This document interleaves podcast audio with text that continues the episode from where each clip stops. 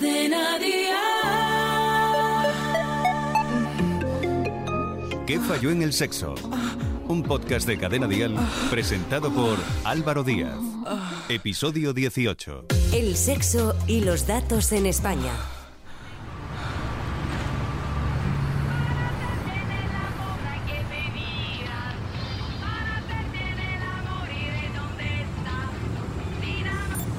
¿Qué tal familia del podcast? Bienvenidos una semana más a nuestro podcast ¿Qué falló en el sexo? Soy Álvaro Díaz y es un placer de nuevo estar aquí para hablar de sexo, hoy de sexo y de datos. Como siempre quiero daros las gracias a todas y todos por seguir nuestros episodios y no olvidéis suscribiros a nuestro podcast en vuestra plataforma de podcast favorita, en Spotify, en Apple, en iBox, en nuestra aplicación de cadena dial. Para hacer bien el amor hay que venir al sur, ya lo decía Rafael Acarrá en una de sus míticas canciones. ¿Es España uno de los países de Europa o del mundo donde más sexo se practica? ¿Es cierto aquello de sábado, sabadete, camisa nueva y polvete? Hemos salido a la calle para preguntar qué día de la semana creen ellos que es el preferido por los españoles para tener relaciones sexuales. Y no, no es el sábado. Yo si no fuese un sábado, un viernes a la noche después de unas cervezas después de trabajar. Pues no sé, como no sea el domingo por la tarde. Pues yo si te digo la verdad no tengo ningún día asignado la verdad que para el sexo porque para mí es como una necesidad más, como respirar o comer. Entonces si puedo lo hago todos los días, claro, siempre que se pueda. Si no, pues no, pero yo lo tengo en presente prácticamente en mi día a día, así que eso. Eh, yo la verdad que si no fuera sábado, lo querría el domingo porque entre peli y manta, pues no sé, la cosa se ambienta, ¿no? Para mí el mejor día, el lunes. Así empiezo la semana con una sonrisa. Pues yo creo que los domingos por la mañana, porque te levantas sin prisa, puedes alargar en la cama, no tienes nada que hacer y como que se disfruta el momento muchísimo más. Es verdad que nuestro país tiene fama de tener buenos Latin lover con grandes dosis de sex appeal, con representantes de la talla de Antonio Banderas, un malagueño que se convirtió en un icono sexual y conquistó al mundo entero a finales del siglo XX y principios del siglo XXI. Llegados a este punto, cabe preguntarse si realmente es tan fiero el león como lo pintan o si se trata más bien de un cliché perpetuo en el tiempo. Hoy hemos invitado a nuestro podcast a Clara Pérez, periodista y verificadora de datos. Queremos resolver la verdad del sexo, pero con datos. Clara, bienvenida, seamos claros.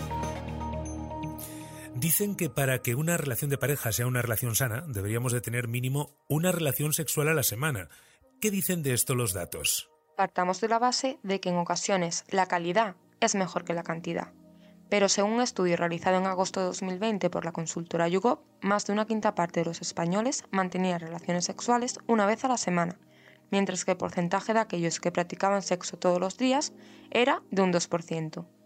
Por su parte, el barómetro de los jóvenes y el sexo, elaborado por Control, muestra que el 30,8% de los españoles practica sexo de dos a tres veces a la semana y un 28% una vez a la semana. Más ávido nos mostramos los españoles a la hora de masturbarnos. Según los datos publicados en el informe Tenga de 2020, más del 89% de los hombres y mujeres participantes en el estudio afirmó masturbarse y aproximadamente un 30% lo hacía al menos una vez por semana. Así que podemos decir que sí, que la gran mayoría de los españoles tiene al menos una relación sexual a la semana, ya sea con su pareja o disfrutando de su propia sexualidad. ¿Es verdad que los jóvenes son más sexuales y practican más sexo que los adultos? El rango de edad en el que más sexo se practica, a diferencia de lo que se puede pensar, es entre los 30 y los 40 años. Así lo señala un estudio realizado por una empresa de juguetes sexuales. Le sigue de cerca el rango de 25 a 30.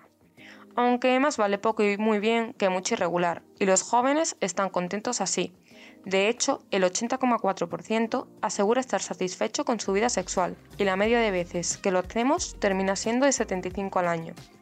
Y en este punto yo creo que es interesante que además de responder a esta pregunta podamos indagar en otra cuestión. Por ejemplo, en los resultados del barómetro de control se establece que más de la mitad de los jóvenes tiene su primera relación sexual antes de los 18 años, aunque cada vez más son los que las inician antes de los 14. Y en duración, ¿cuánto es la media en las relaciones sexuales en España? Este mismo barómetro de control muestra que el 43,2% de los encuestados asegura tardar entre 10 minutos y 30 en llegar al orgasmo y de este tiempo el 42,8% le dedican entre 5 y 10 minutos a los preliminares. También hay quien se lo toma un poco más calma. Así, el 40% tarda entre 30 minutos y una hora en llegar al orgasmo. Pero no hay que olvidar que lo importante es siempre disfrutar con tu pareja y que cada persona tiene su propio ritmo. ¿Qué falló en el sexo? Un podcast de Cadena Dial presentado por Álvaro Díaz. El pasado año 2020, con la llegada de la pandemia, la vida dio un giro de 180 grados y nuestros hábitos cambiaron radicalmente. Al igual que ha cambiado la manera de relacionarnos con la distancia social por medio, también lo ha hecho la vida sexual. Y además de forma radical. El impacto de la COVID-19 en el comportamiento sexual de la población ha sido notoria, para bien y para mal. No obstante, todavía hay que esperar a que pase el tiempo para descubrir todas las consecuencias que se derivan de esta pandemia. Clara, ¿cuál ha sido el impacto de la pandemia en la vida íntima de los españoles? Un estudio titulado Menos sexo, pero más diversidad sexual, cambios en el comportamiento sexual durante la pandemia del coronavirus COVID-19, indica que la pandemia de la COVID ha afectado a la vida sexual de las personas. Este estudio se trata de una encuesta en línea a 1.559 adultos a quienes se le preguntó sobre el impacto de la pandemia en sus vidas íntimas. Mientras que casi la mitad de la muestra reportó una disminución de su vida sexual, uno de cada cinco participantes reportó expandir su repertorio sexual incorporando nuevas actividades. Muchos participantes, cerca del 43,5%, informaron una disminución en la calidad de su vida sexual y el resto informó que se mantuvo igual o que mejoró. Concretamente en España, los encuestados del CIS afirman que su vida sexual sigue igual que antes de la pandemia. Oye, ¿y cuáles fueron las prácticas o adicciones más comunes en la pandemia durante los meses más duros del confinamiento? ¿Se siguieron practicando? Entre las prácticas sexuales que más han llevado a cabo los españoles está usar un vibrador. Un 48,5% asegura que lo ha usado. El sexo anal, el sexo virtual, el sexting y el bondage. No obstante, todavía hay un 20,2% que no se ha atrevido con ninguna de estas prácticas.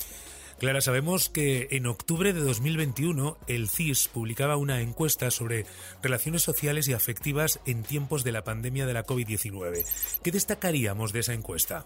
Pues un dato muy curioso es que el 40,6% de los españoles está a favor de que los miembros de su pareja puedan tener relaciones sexuales con otras personas. Además, la encuesta refleja que un 72,1% de los españoles tiene pareja y que a la hora de elegir a la media naranja, 4 de cada 10 le dan más importancia a que la pareja no se implique en las tareas del hogar a que el sexo no sea satisfactorio. También es curioso cómo la distancia y la vuelta a la relativa normalidad cambian la perspectiva. Si en el mes de mayo, que es cuando se realizó la primera encuesta de estas características, era solo un 16,4% el número de españoles que recordaban haber usado un juguete erótico durante el confinamiento, en el mes de octubre, cuando se realiza una segunda vuelta, este número asciende al 20,7%. ¿Qué falló en el sexo? Álvaro Díaz. Hablemos también de los datos sobre los mitos sexuales, porque ni los fines de semana son los días preferidos para mantener relaciones, ni la primavera la sangre altera. En España se practica más entre semana que en los sábados, y la estación con más actividad es el otoño. Clara, hemos oído mucho lo de sábado, sabadete, camisa nueva y polvete. Aparte de ser una frase sexista, ¿es verdad que el sábado es el día en el que más sexo practicamos en España? Y si no lo es, ¿qué día es? Un estudio realizado por la startup española GESMEC echa abajo este mito. Sorprendentemente, los sábados son los días menos populares. A la cabeza se encuentran los martes, seguido por los miércoles y los domingos.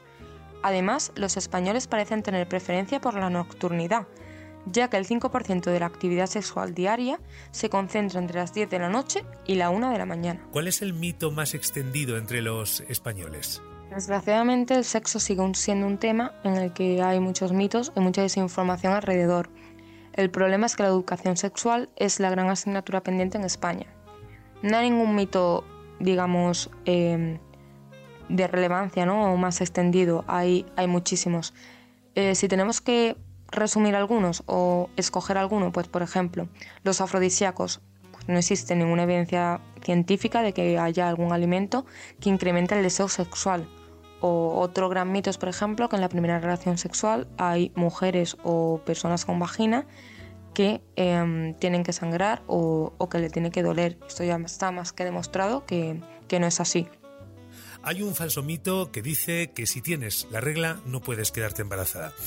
¿Lo siguen creyendo los y las españolas? Sí, hay gente que aún cree en este mito y como bien dices es falso. Hay que tener en cuenta que los espermatozoides pueden sobrevivir de 3 a 5 días una vez eyaculados. Por eso, si estás pensando en tener relaciones sexuales durante la menstruación, recuerda que sigue existiendo el riesgo de embarazo. Además, el ciclo menstrual cambia, por lo que no hay ninguna certeza de que mientras estés menstruando no haya algún óvulo maduro a punto de salir para ser fecundado.